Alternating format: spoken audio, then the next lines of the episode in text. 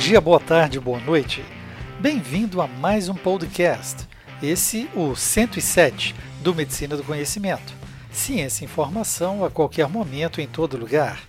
Eu sou Pablo Guzmão, anestesiador. E como compartilhar é multiplicar, nesse podcast apresentamos um resumo de uma das aulas do Euro Anestesia 2020, o Congresso da Sociedade Europeia de Anestesiologia e Medicina Intensiva.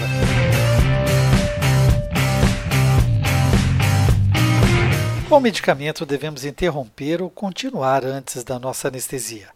Esse foi o foco de uma das palestras do professor Michael Struis, da University Medical Center Groningen, Holanda.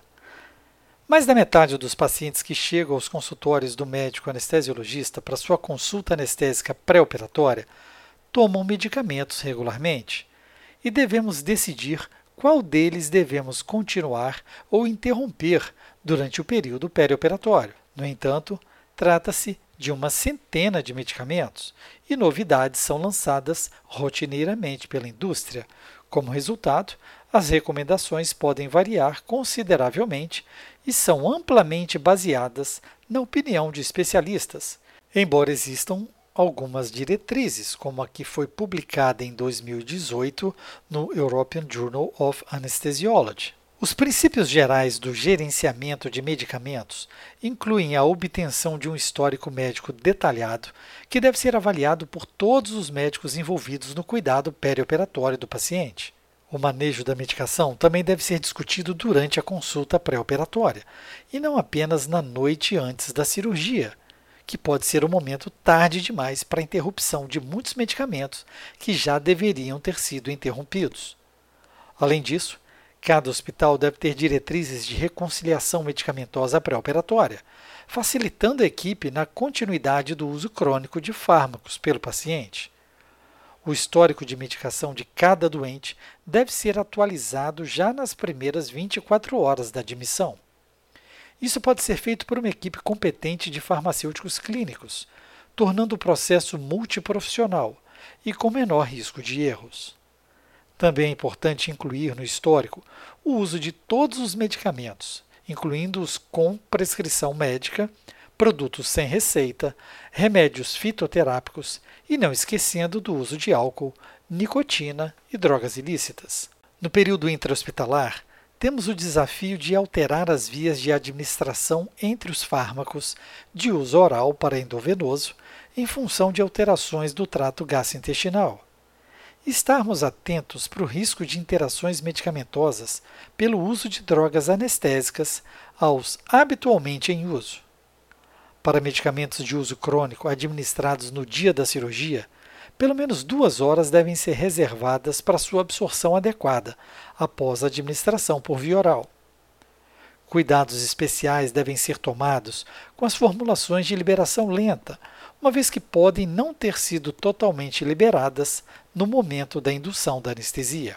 A decisão crucial sobre a interrupção ou não dos medicamentos deve ser baseada em um equilíbrio entre a condição clínica e as comorbidades do paciente e os requisitos específicos da cirurgia proposta, incluindo anestesia e controle de analgesia pós-operatória na necessidade de início de medicações de uso crônico que terão seu ajuste ambulatorial pós-alta, talvez seja prudente adicionar especialidades clínicas que poderão dar continuidade no tratamento. Algumas classes específicas merecem destaque. No caso de pacientes sem uso de beta-bloqueadores, os benefícios de continuidade no perioperatório incluem proteção contra eventos cardiovasculares que levam à isquemia, ou seja, a retirada aguda pode aumentar o risco de morbidade e mortalidade. No entanto, a manutenção do tratamento também pode causar bradicardia perioperatória, hipotensão e, no caso de beta-bloqueadores não seletivos, interação com drogas. Levando em consideração esses fatores, as recomendações da maioria das diretrizes são de continuidade com a terapia beta-bloqueadora em dose usual, indicada do paciente para controle da pressão arterial acima do limiar isquêmico. Pela frequência de uso, as estatinas também apresentam benefícios de sua continuidade no tratamento do período perioperatório, principalmente pela prevenção de eventos cardiovasculares, além da redução do colesterol e redução da síndrome coronariana pós-operatória, e consequente redução da mortalidade durante a cirurgia vascular. Os riscos em continuar o tratamento com estatinas são o potencial de causar miopatia devido a seu acúmulo ou perda dos benefícios de manutenção da perfusão renal. As recomendações nas diretrizes são de continuar a terapia com estatinas em pessoas com alto risco de eventos cardiovasculares durante todo o período cirúrgico. Outras categorias de drogas merecem destaque, como os inibidores da enzima de conversão de angiotensina, bloqueadores dos canais de cálcio, alfa-2 agonistas, digoxina, diuréticos, anticoagulantes e antidepressivos. Vale a pena uma revisão de cada uma dessas drogas. Apesar de entendermos que a otimização de medicações no período pré-operatório seja importante e deva ser sistematizada, no entanto, faltam evidências de alto nível para vários grupos farmacológicos. De qualquer forma, talvez seja prudente evitar novas terapias nesse momento.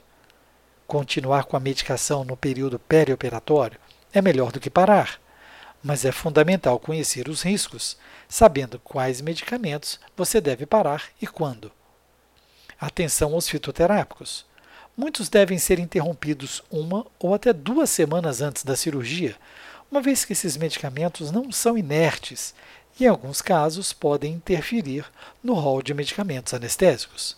O que você pensa sobre o assunto? Comente nas nossas redes sociais e faça parte das discussões pelo grupo Anestesiador do Telegram.